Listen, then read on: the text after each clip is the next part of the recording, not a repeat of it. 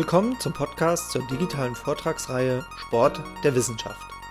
In Kooperation mit dem Institut für Sportwissenschaften der Goethe-Universität Frankfurt und der Fachschaft Sport sammeln wir vom Team Hochschulsport der Goethe-Universität in diesem Podcast Vorträge, die in der gleichnamigen Vortragsreihe Sport der Wissenschaft entstanden sind.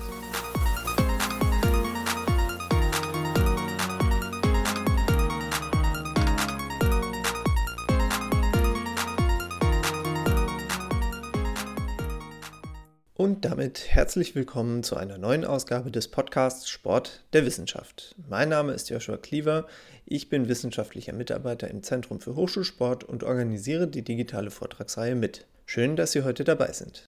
Am 8. April 2021 hielt Philipp Braun einen Vortrag zum Thema Gesund durchs Studium, die Rolle der Gesundheitskompetenz als Schlüsselressource für den Bildungserfolg. Philipp Braun schloss im vergangenen Jahr sein Bachelorstudium Sport, Gesundheit, Freizeitbildung an der Pädagogischen Hochschule Karlsruhe ab. Seit dem Wintersemester studiert er einen Masterstudiengang Sportwissenschaft am Karlsruher Institut für Technologie. Neben seiner persönlichen wissenschaftlichen Entwicklung leitete er im vergangenen Semester ebenfalls an der PH Karlsruhe ein Modul zur Planung und Implementierung von gesundheitspädagogischen Projekten. In seiner sportlichen Freizeit ist Philipp Braun ambitionierter Badmintonsportler.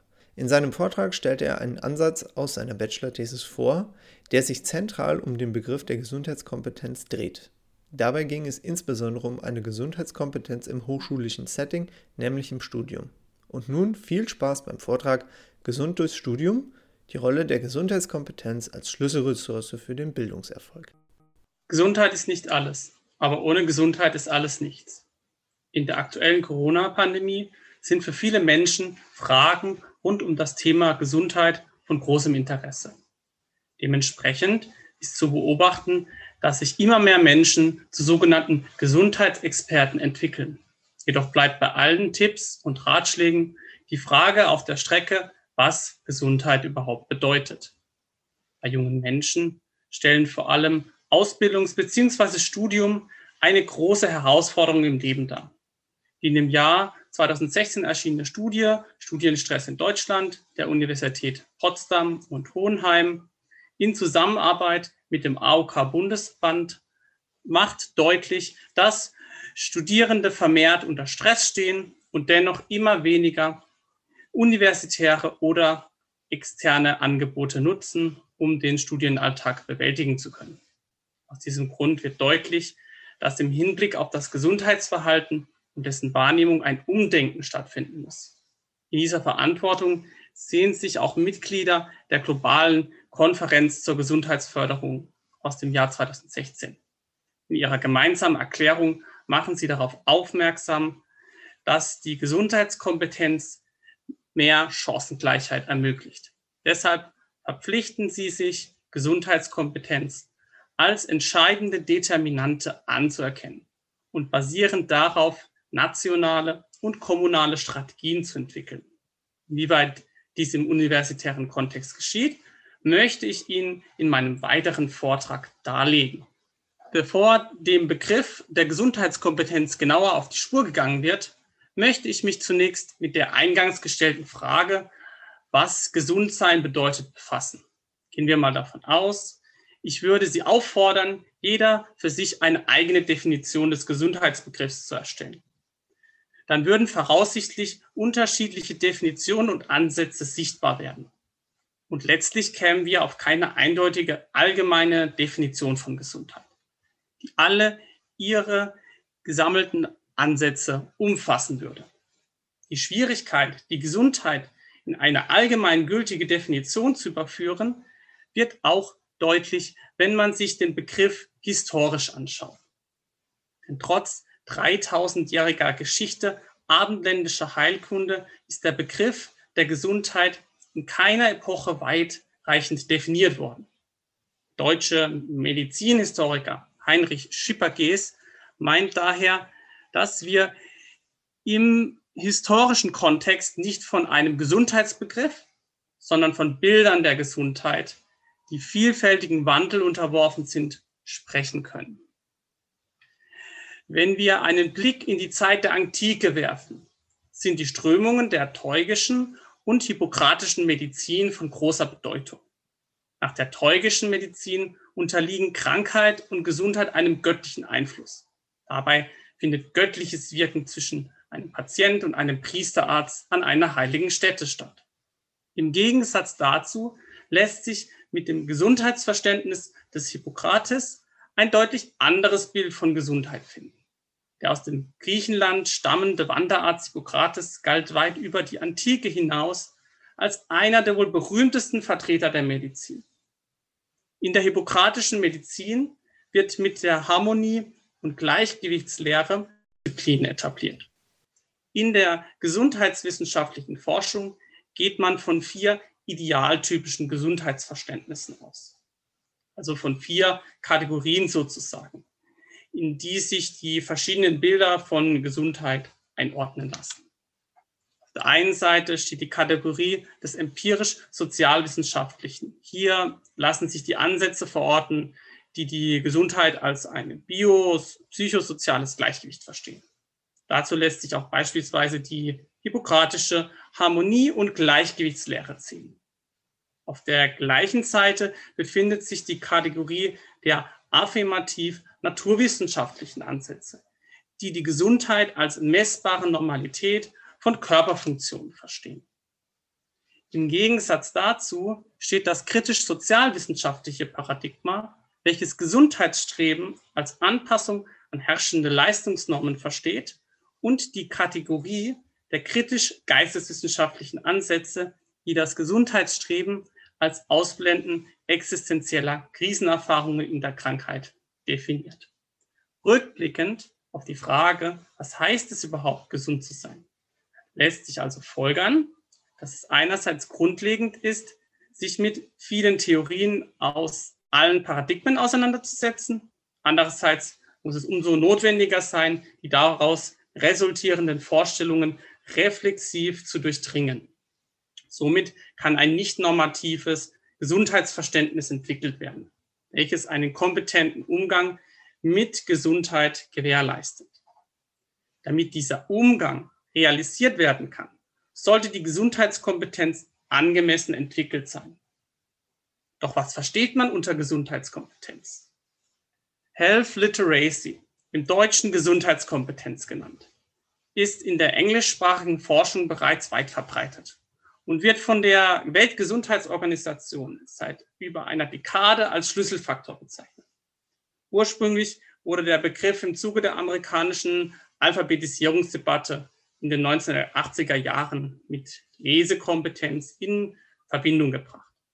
Im Laufe der Jahrtausendwende änderte sich dieses Begriffsverständnis, weswegen von einem ressourcenorientierten Ansatz ausgegangen wird.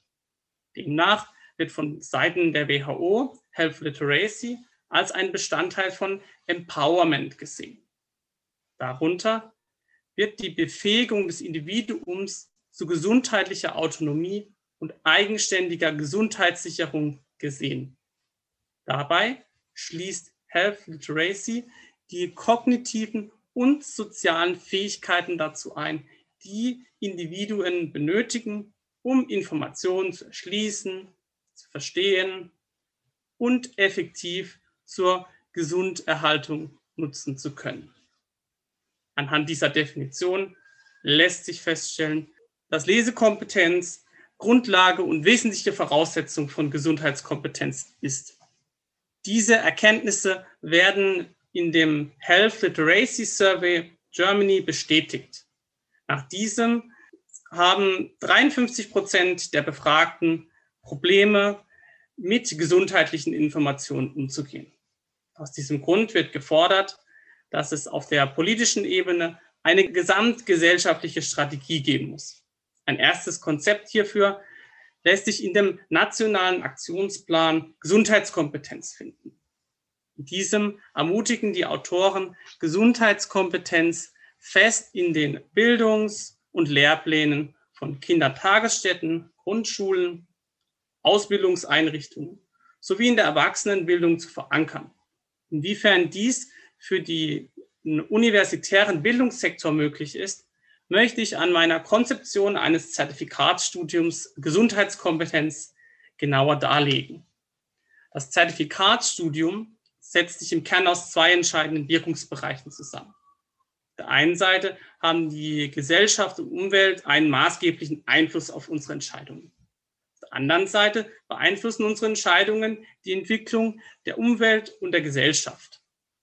Damit dies positiv geschieht, muss aus Sicht des Individualpsychologen Alfred Adlers ein Gemeinschaftsgefühl entwickelt werden. Darunter werden alle Bemühungen und Bestrebungen verstanden, welche die Gesundheit der Gesellschaft fördern.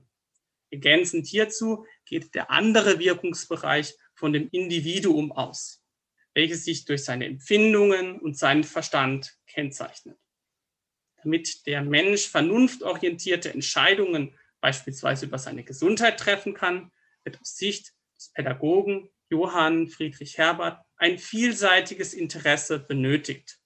Dementsprechend bedeutet dies eine intrinsische Motivation zu entwickeln, die dazu führt, sich mit möglichst vielfältigen Bildern der Gesundheit zu beschäftigen. Die Rahmenbedingungen für diese Auseinandersetzung ermöglicht das Zertifikatsstudium. Dieses setzt sich aus einem Theorie- und Praxisteil zusammen. Im Theorieteil lernen die Studierenden grundlegende Kenntnisse über Gesundheit und Gesundheitskompetenz. Folgenden Praxisteil besuchen die Studierenden zunächst die eigens ausgewählten Workshops zu gesundheitlichen Themen. Im Anschluss daran bereiten sie für das kommende Semester einen selbst konzipierten Workshop vor. Dieser kann von anderen Studierenden sowie Mitarbeitern der Bildungseinrichtung besucht werden. Im Sinne der Professionalisierung der Studierenden arbeiten die Studierenden parallel an ihrem theoriegeleiteten Portfolio, welches zudem als Leistungsnachweis fungiert. Zusammenfassend ermöglicht das Zertifikatsstudium Gesundheitskompetenz den Studierenden, sich bewusster mit ihrer Gesundheit auseinanderzusetzen, wodurch sie erfolgreicher ihr Studium absolvieren können. Nichtsdestotrotz ist es wichtig, die Gesundheitskompetenz als lebenslangen Bildungsgang zu begreifen. Da die Welt sich ständig im Wandel befindet, gilt dies auch für die eigene Gesundheit.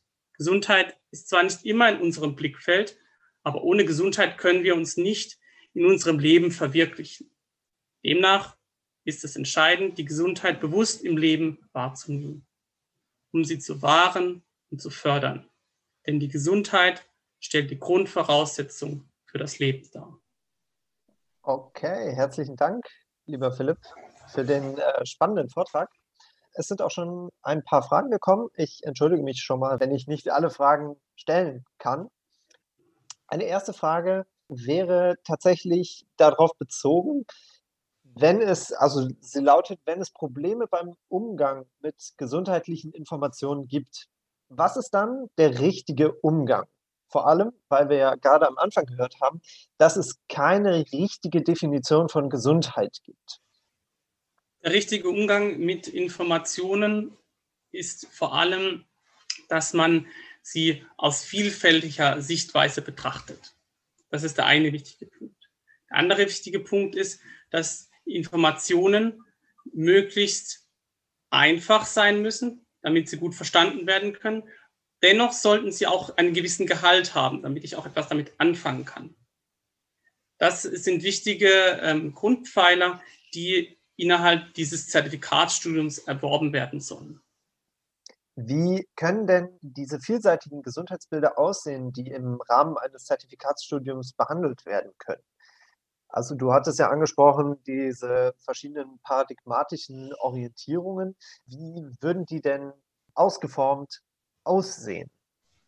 Wichtig ist in diesem Bereich, dass man versucht, diese abstrakten Gesundheitsbilder in die Praxis zu übertragen. Deswegen ist der Workshop-Gedanke wirklich zentral, dass man versucht, erst sich die Theorie zu erarbeiten und es dann in die Praxis zu übertragen. Nehmen wir das Beispiel, ich habe das Bild, dass eine gesunde Ernährung, eine Ernährung entscheidend ist für meine Gesundheit. Das heißt, ich ähm, befasse mich ähm, mit dem Thema Ernährung und auf vielfältige Art und Weise, beispielsweise aus der naturwissenschaftlichen Sicht, aus der biologischen Sicht, aber auch aus der psychologischen Sicht. Und dann versuche ich, dieses Thema anhand eines Workshops praktisch umzusetzen und auch gleichzeitig mit anderen Menschen durchzuführen, damit ich ihre Gesundheitskompetenz fördern kann, damit das Verständnis und die Beurteilung im Hinblick auf das Ernährungsverhalten verbessert werden kann. Mhm. Und wenn wir jetzt äh, überlegen, dass dein Vorschlag für ein Zertifikatsstudium Gesundheitskompetenz, wenn man das so nennen könnte, zu etablieren, da kam eine Nachfrage aus dem Publikum, ob du denn da etwas zur, zur Wirkung tatsächlich sagen kannst, weil das äh, Zertifikatsstudium soll ja, so hast du gesagt, dafür sorgen, dass die Studierenden bessere Abschlüsse quasi äh, machen und erfolgreicher das Studium auf dieser Ebene belegen, was natürlich dann auch sehr stark mit einer gewissen Sichtweise auch wieder auf Gesundheit einhergeht. Aber gibt es Daten dazu, wie dieses Zertifikatsstudium, was du dir überlegt hast, oder beziehungsweise ob es da vergleichbare Konzeptionen gibt? Gibt es da Daten zu? Hast du dazu Informationen? Leider ist das äh, Zertifikatsstudium noch in der Planungsphase und ich habe im Rahmen meiner wissenschaftlichen Arbeit erst einmal ein Grundkonzept geschaffen. Jedoch sind äh, die grundlegenden Ansätze ähm, dieses Zertifikatsstudiums neben den Theorieveranstaltungen, die sowieso in äh, einer oder anderen Form an Universitäten implementiert sind, vor allem ist, ist der Bezug wichtig auf die, diesen Workshop-Gedanken, den man gut auch in Form von verschiedenen universitären Einrichtungen umsetzen kann, wie beispielsweise gibt es ähm, bei uns in Karlsruhe an der Universität das, das House of Competence. Wir nennen es ZAK, ist ein äh, Zentrum für angewandte Kunst- und Medienwissenschaft.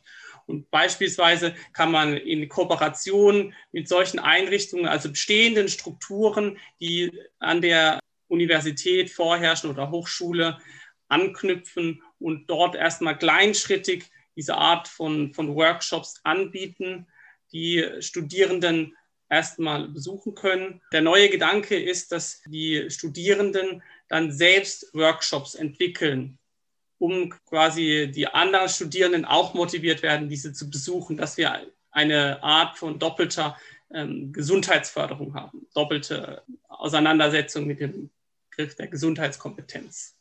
Mhm. Sehr spannend. Grundsätzlich kam noch eine Frage, wie es denn insgesamt mit der Gesundheitskompetenz bei Studierenden aussieht. Man könnte ja meinen, dass die dass Studierenden eher in eine wohlsituiertere Klasse gezählt werden könnten und dass ja durchaus auch problematisch zu sehen ist, dass es diese Unterscheidung gesellschaftlich gibt. Aber inwieweit könnte man da aufgrund dessen zu, die Zuschreibung machen, dass äh, Studierende vielleicht eher eine bessere, eine höhere Gesundheitskompetenz haben als vergleichbare Altersgruppen. Betrachten wir es zunächst aus der einen Studie, die ich genannt habe, zum Studienstress. Und da konnte man vor allem sehen, dass ähm, die ähm, Anforderungen an die Studierenden deutlich zugenommen haben durch die Digitalisierung, durch den Bologna-Prozess, durch die Tertialisierung, also dadurch, dass viel mehr ein Studium ähm, annehmen wie früher. Das ist die Folge, dass die Konkurrenzsituation deutlich gestiegen ist. Und daher könnte man aus dieser Sicht natürlich sehen, dass vor allem die Anforderungen gestiegen sind und des, deswegen die Studierenden nicht mehr diese starke Gesundheitskompetenz wie vorher haben. Wichtiger Punkt ist natürlich auch der Einfluss der Medien als, als große Chance, aber auch als großes Risiko dadurch, dass wir das, was wir jetzt auch erleben, dass äh, früher wurden ähm, Informationen wissenschaftlicher Datenbasis verbreitet und, und heute, was wir auch schon bei der Pandemie erleben, dass wir eine Infodemie haben dass wir so viel Zugriff auf Informationen haben, dass wir gar nicht mehr wissen, was ist denn jetzt richtig, was, wie muss ich mich verhalten. Deswegen kann man die Gesundheitskompetenz auch als eine Art Kompass sehen, den ähm, auch die Studierenden da sie vor allem durch, durch ihre gute Vernetzung und auch durch ihren ähm, Blick auf die vielfältige Art und Weise natürlich noch mehr Informationen von ähm, Gesundheit bekommen. Deswegen sollte es auch für Studierende wichtig sein, sich mit diesem Thema auseinanderzusetzen. Also das bedeutet nochmal äh, zusammengefasst, dass es im Grunde genommen noch nicht damit getan ist, viel darüber zu wissen, dass man, dass Studierende zum Beispiel viel Stress haben und Stress eher ähm, als gesundheitsschädlich einsortiert wird, sondern es muss tatsächlich auch im Habitus, also im Verhalten ähm, etwas geschehen. Der entscheidende genau. Punkt ist, wie du gesagt hast, dass auch die Informationen reflexiv durchdrungen werden. Das heißt, dass ich mich, dass ich darüber nachdenke, warum ist das so? Was, was ist der größere Zusammenhang? Es geht ja darum, dass man das langfristig die Gesundheitskompetenz verbessert und dann idealerweise sein erworbenes Wissen auch umsetzen und weitergeben kann. Mhm. Und da Studierende im späteren Beruf auch in großen verantwortlichen Tätigkeiten sind, müssen wir quasi diesen Professionalisierungsgang fortschreiten. In, in diesem Zusammenhang wurde auch die Frage gestellt, dass gewisse Risikofaktoren für physische Gesundheit, wie zum Beispiel Alkohol oder Rauchen oder Fastfood und so weiter, oft auch förderlich für psychische Gesundheit sind. Zumindest, dass man das oftmals so annimmt nach dem Motto, ich gönne mir jetzt mal was und ähm, stresse mich nicht mit dem Verzicht darauf. Wie ist in diesem Zusammenhang denn Reflexivität, also sich reflexiv darauf zu beziehen, von Bedeutung? Was bedeutet das in diesem Zusammenhang, reflexiv sich damit auseinanderzusetzen? Also ein wichtiger Bestandteil meiner Abschlussarbeit war auch ein Blick in die Pädagogik. Und in der Pädagogik ist es ganz wichtig, eine, eine mündiger Bürger, Bürger zu werden. Dazu gehört für mich, eigene Entscheidungen zu treffen. Und das ähm, heißt, auch die Konsequenzen zu kennen und die Konsequenzen einschätzen zu können und dadurch auch verantwortlich handeln. Das heißt, wir wollen keine Bevormundung erzielen, sondern dass die Studierenden das einschätzen können und wissen, dass wenn ich das in einem gewissen Maße zu mir nehme, dann ist das auch völlig in Ordnung. Jedoch muss ich natürlich, wie Aristoteles auch gesagt hat, sollte ich es nicht übertreiben. Deswegen ist, wäre es auch wichtig, dass das auch gefördert wird, dass die eigene Entscheidungsfindung und auch die eigene Entscheidungsbegründung gestärkt wird. Vielleicht noch eine kurze abschließende Frage. Was lässt dich denn, also vielleicht auch für dich als äh, zu, zur persönlichen oder über dich als persönliche äh, Einschätzung, was lässt sich denn darauf schließen, dass äh, diese Workshops im Zertifikatsstudium mit Praxis und Theorie äh, teilen, tatsächlich nachhaltig eine Gesundheitskompetenz fördern?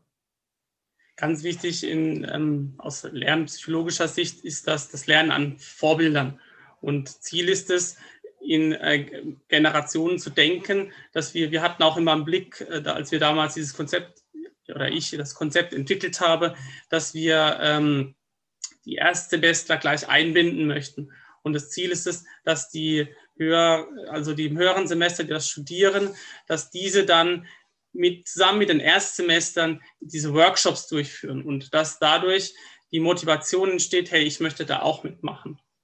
Und im Sinne dieses Vorbildgedankens erhoffe ich mir und, und ähm, bin überzeugt auch davon, dass das langfristig und nachhaltig einen positiven Effekt hat. Das war der Vortrag, den Philipp Braun am 8. April 2021 gehalten hat. Wir hoffen, Sie konnten ein paar gute Gedanken für sich mitnehmen.